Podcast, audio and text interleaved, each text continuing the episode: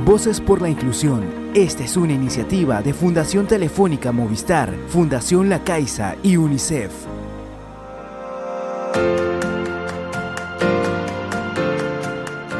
Hola a todas y todos, bienvenidas y bienvenidos al segundo episodio de Voces por la Inclusión. Mi nombre es Mariana y soy parte del equipo Más Inclusión de UNICEF. El día de hoy conversaremos sobre las redes de apoyo presentes en la vida y desarrollo de una niña, niño, adolescente, joven o persona con discapacidad. Damos inicio entonces a nuestro episodio Tejiendo Redes.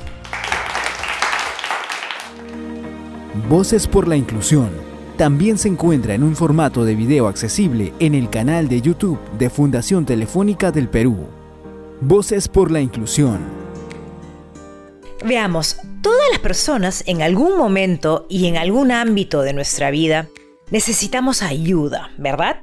Somos seres sociales por naturaleza, no podemos hacerlo todos solos. Por ejemplo, algunas veces hemos necesitado apoyos en la escuela o en el trabajo, cuando una tarea nos parece muy difícil si nos sentimos mal de salud o incluso para desarrollar las actividades de nuestra vida diaria. Cuando esto sucede, recurrimos a ciertos círculos o redes de apoyo que nos puedan brindar soporte. En el caso de las personas con discapacidad, ellas y ellos también requieren apoyos para desarrollarse a lo largo de su vida y dadas las múltiples barreras del entorno que enfrentan, los apoyos son esenciales. Lo esencial para algunos es bueno para todos. Nos dice una máxima del diseño universal y es que aunque todos podamos necesitar apoyo en algún momento de nuestras vidas, existen grupos de personas para quienes este apoyo es fundamental, sobre todo en la niñez y adolescencia, ya que sin él no podrían desarrollarse plenamente ni ejercer sus derechos. El día de hoy nos preguntamos, ¿Cuáles son mis actitudes con respecto a ayudar a los demás? ¿Y por qué son importantes los apoyos para las personas con discapacidad? Como parte de una sociedad, debemos considerar que tener apoyos disponibles y adecuados para las personas con discapacidad solo es posible cuando la sociedad vive valores inclusivos como la solidaridad, la tolerancia, la colaboración, la compasión, la confianza y la esperanza. Imaginemos vivir en una sociedad individualista donde necesitar, pedir y recibir ayuda no está bien visto ni valorado positivamente. ¿Cómo podríamos desarrollar nuestro proyecto de vida? Imposible. Ahora, piensa en la comunidad con discapacidad. Para ellos, cuidar en una sociedad que no cuida también es un acto de resistencia y exigencia de derechos. Así nos lo contaron el colectivo de madres cuidadoras Yo Cuido. ¿Quisieran escuchar otras reflexiones? ¿Qué les parece si damos pase a las entrevistas? En el episodio de hoy nos acompañan representantes de la comunidad que nos compartirán su experiencia acerca de los apoyos que reciben y dan a la sociedad. Escuchémoslos. Hola, mi nombre es Jaime Cruz, tengo 26 años, soy actor, gestor de la Sociedad Peruana de Down y deportista.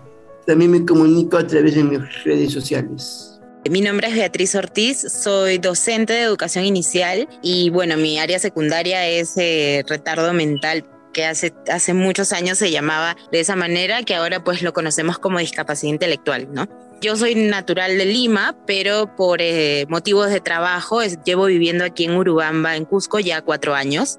Me presento, soy Carlos Guido Tranchero Utia, tengo 18 años, soy de la ciudad de Pucallpa, estoy estudiando en la Academia OTKI y trabajo en la Municipalidad de Manantay. Bienvenidos y bienvenida. Muchas gracias por acompañarnos el día de hoy con su testimonio.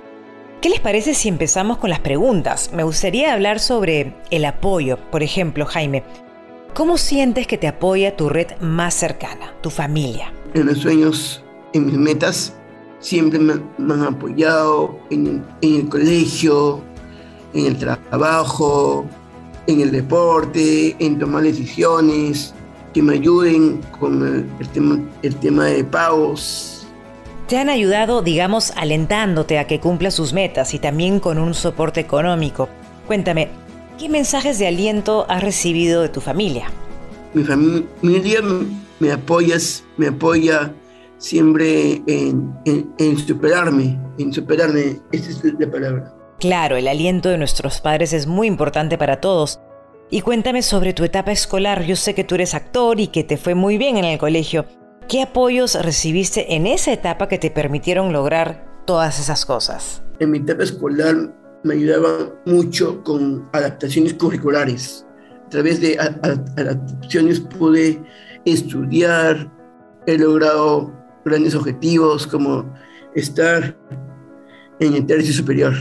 Eso suena muy bien. Gracias por tu respuesta, Jaime. Y tú, Carlos, cuéntanos, ¿tú en qué momento sueles solicitar un apoyo? Cuando yo, yo no sé algo, pido apoyo a mis familiares o amigos. O tengo que preguntar algo que, que yo no sé. Y de tu entorno cercano, ¿quiénes son los que más han apoyado? ¿Tienes alguna anécdota que nos puedas contar? Los que me apoyaban han sido mi, mi familia, mi papá y mi abuelita más mi abuelita. Cuando yo no, yo no sabía cómo yo no sabía qué era el... Yo no sabía leer ni escribir, mi abuelita me, me enseñó, me, me, educó, me dijo, esto es así, esto es así. Y, y ahorita estoy con, con, haciendo todo lo que ella me dijo. Mi abuelita, mi abuelita ya falleció hace dos años atrás. ¿Alguien más sobre quién nos quieras contar? me ayuda más mi mamá, diciendo las cosas que, que son, ¿no? Me ayuda a, hacer mis tareas, hacer otras actividades cuando necesito apoyo. ¿Y qué te ha permitido ese apoyo? A ser mejor persona, ayudar a los, a los demás que, que lo necesitan. Qué importante, Carlos, que puedas reconocer que los demás también necesitan de tu ayuda y tu apoyo. Muy bien chicos, gracias por sus respuestas. Qué importante es apoyar y sentirse apoyado, ¿no? Como nos dicen las madres de Yo Cuido, cuidar no implica ayudar, implica atender, acompañar, apoyar y respetar. Beatriz, tú como docente, ¿cómo encuentras la situación de apoyos en las familias de tus alumnas y alumnos? si bien es cierto, todos queremos que aprendan muchas cosas, ¿no? Pero creo que lo principal es el aspecto social. Entonces, si yo quiero que avancen en el aspecto social como en el aspecto académico, yo tengo que ir de la mano con la familia. Entonces, si aquí en la escuela ponemos ciertos límites o ciertos ciertas consecuencias a conductas que ellos tienen, las mismas deben de ser trabajadas en casa para que al final algunas conductas o reduzcan o quizás con el tiempo desaparezcan, ¿no? Entonces sí me parece importante ir de la mano con la familia para todo hasta para saber cómo se sintió hoy día. ¿Qué es lo que a mí me gustó cuando llegué aquí? El, el involucrarte tanto con ellos, ¿no? El estar siempre atrás de ellos, siempre con la familia, llamando, preguntando hasta por qué no vino hoy día, qué sucedió. No, Miss, está mal, está mal, no va a ir hoy día, va mañana. Al día siguiente a veces tampoco lo mandan, ¿por qué no vino hoy día? y, y estar ahí, ¿no? Y que sientan también los papás que no están solos en la educación de los chicos. Claro que sí. Por eso lo llamamos redes de apoyo, porque tenemos que avanzar juntas y juntos. Es un trabajo colaborativo. Y como tú nos decías, este apoyo debe centrarse en las fortalezas, habilidades y aspiraciones de la persona con discapacidad. Por ejemplo, chicos, ¿ustedes cómo saben que alguien necesita de su apoyo? Carlos, escuchamos. En mi familia, cuando, necesitamos ayuda, somos somos una familia unida. Si alguien necesita apoyo, nosotros como, como representantes de nuestra familia, le vamos a su casa, le preguntamos qué falta, qué, qué no tiene y le apoyamos si, si es la, la, voluntad. ¿Y tú a quiénes sueles ayudar? ¿Quiénes te piden ayuda? Mi hermanito chiquito y mi, y mi mamá y mis compañeros de, de estudio. Cuando, cuando alguien, alguien no, no sabe algo, yo les ofrezco mi ayuda o cuando, cuando ellos vienen a mí diciendo que, que no saben algo de las tareas. Hmm, eres un gran amigo y hermano, Carlos. Estoy segura que el apoyo que les brindas los ayuda a sentirse más seguros y en confianza, ¿no? ¿Y tú, Jaime, a quiénes sientes que brindas apoyo? De mi entorno. Ayudo o a familias o amigos. Empezamos con la familia, por ejemplo. ¿Cómo ayudas a tu familia? ¿Cómo apoyo a mi familia? una opinión o un comentario. ¿Y en el hogar se distribuyen las tareas? Sí, obvio. Yo me, en la casa me encargo de, a ver, de lavar o secar los servicios, bajar las toallas, siempre apoyo en casa. Bien, y por ejemplo, cuando tienen que decidir dónde van a viajar o salir, ¿tú también manifiestas su opinión? En verdad no mucho. A ver, cuéntame, ¿por qué no mucho?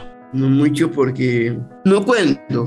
Tú sientes que a veces no cuentas. Sí.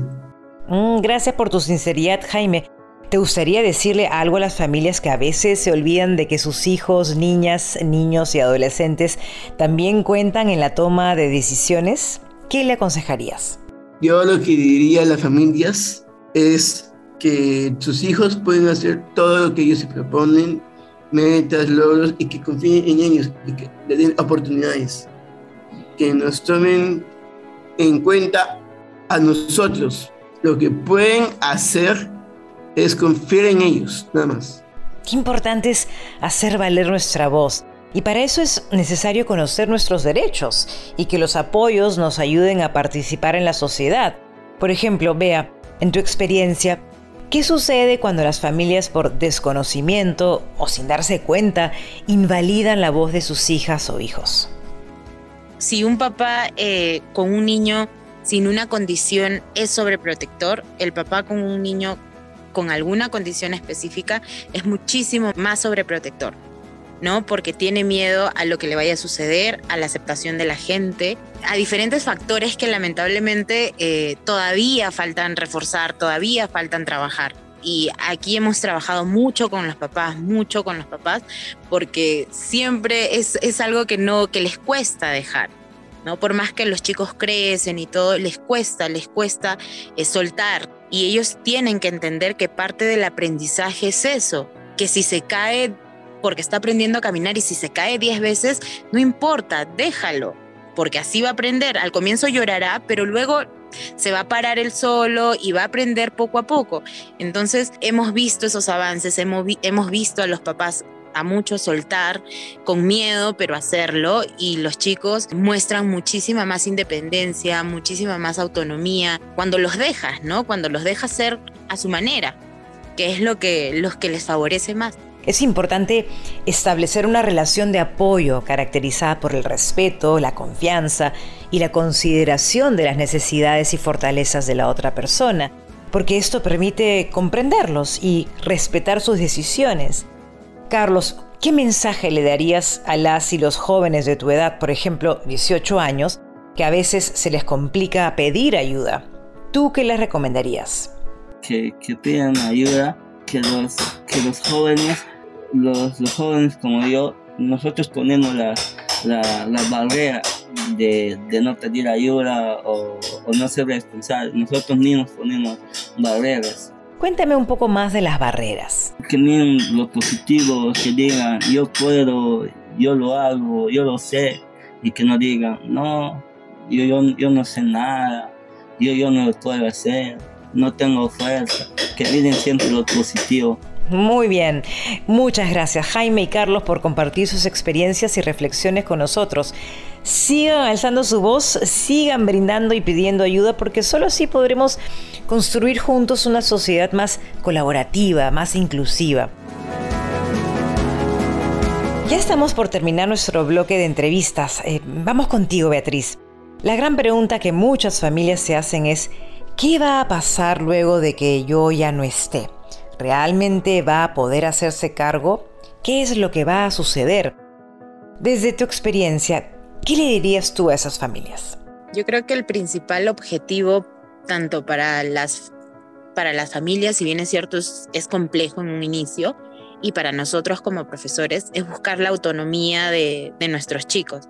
¿No? Con cosas muy básicas como, como ir al baño, como abrir un pan, mm, ¿qué más? Que contenidos son estas cosas las que le van a sumar a, la vida diaria. Entonces, si nosotros trabajamos la parte de autonomía desde muy pequeñitos, eh, yo creo que con cosas eh, importantes, nuestros chicos van a poder desarrollarse solos también, porque al final no siempre eh, ellos tienen también toma de decisiones y de repente en algún momento va a llegar que nos van a decir como padres, pues ya no quiero vivir con ustedes. Y no como padres, pues vamos a querer tenerlos ahí a nuestro costado, porque también les corresponde ser autónomos. Entonces, qué mejor que, que, darles ese espacio y que aprendan dentro de eso. Así como nosotros nos equivocamos cuando tomamos la decisión de vivir solos, un chico con una condición diferente también lo va a hacer.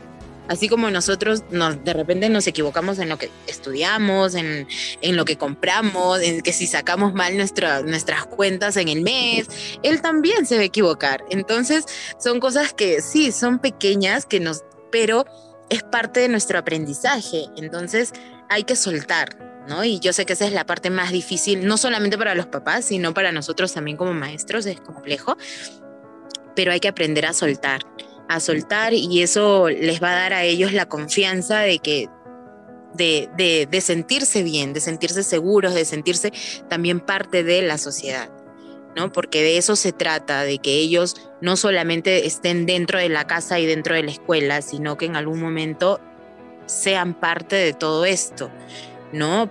Que hagan su vida normal como cualquier otra persona. Si yo le pongo límites, lamentablemente, va a ser una persona que va a creer que no puede, que no da, con temores, con miedos. Tú lo has dicho. Muchas gracias por tus reflexiones, Beatriz. Cabe resaltar que una familia que desde la niñez y adolescencia comprende su rol como apoyo podrá generar un adulto con mayor autonomía. Asimismo es importante resaltar el rol de todos los maestros que tienen la capacidad de generar y promover la autonomía de sus alumnos y a la vez involucrar a los padres y madres, a los compañeros de clase, para así generar una comunidad que se apoya, que incluye a todas y todos. ¿Cómo vamos hasta aquí?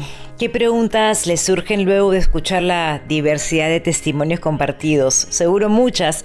Me gustaría hablarles sobre los tipos de apoyo podemos considerar dos tipos de apoyo, los apoyos naturales y los apoyos formales. Ambos pueden interactuar en un determinado momento para responder a las necesidades que pueda tener una persona con discapacidad.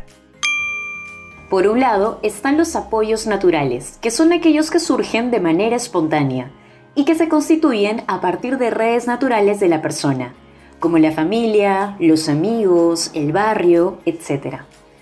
Es decir, son las personas que más conocen las habilidades, intereses y necesidades de la persona con discapacidad, como cuando Carlos nos habló de su mamá y su abuelita. Por otro lado, tenemos a los apoyos formales, que se refieren a los servicios que brindan diferentes instituciones, ya sean particulares o públicas, y que están especialmente dirigidos a las personas con discapacidad.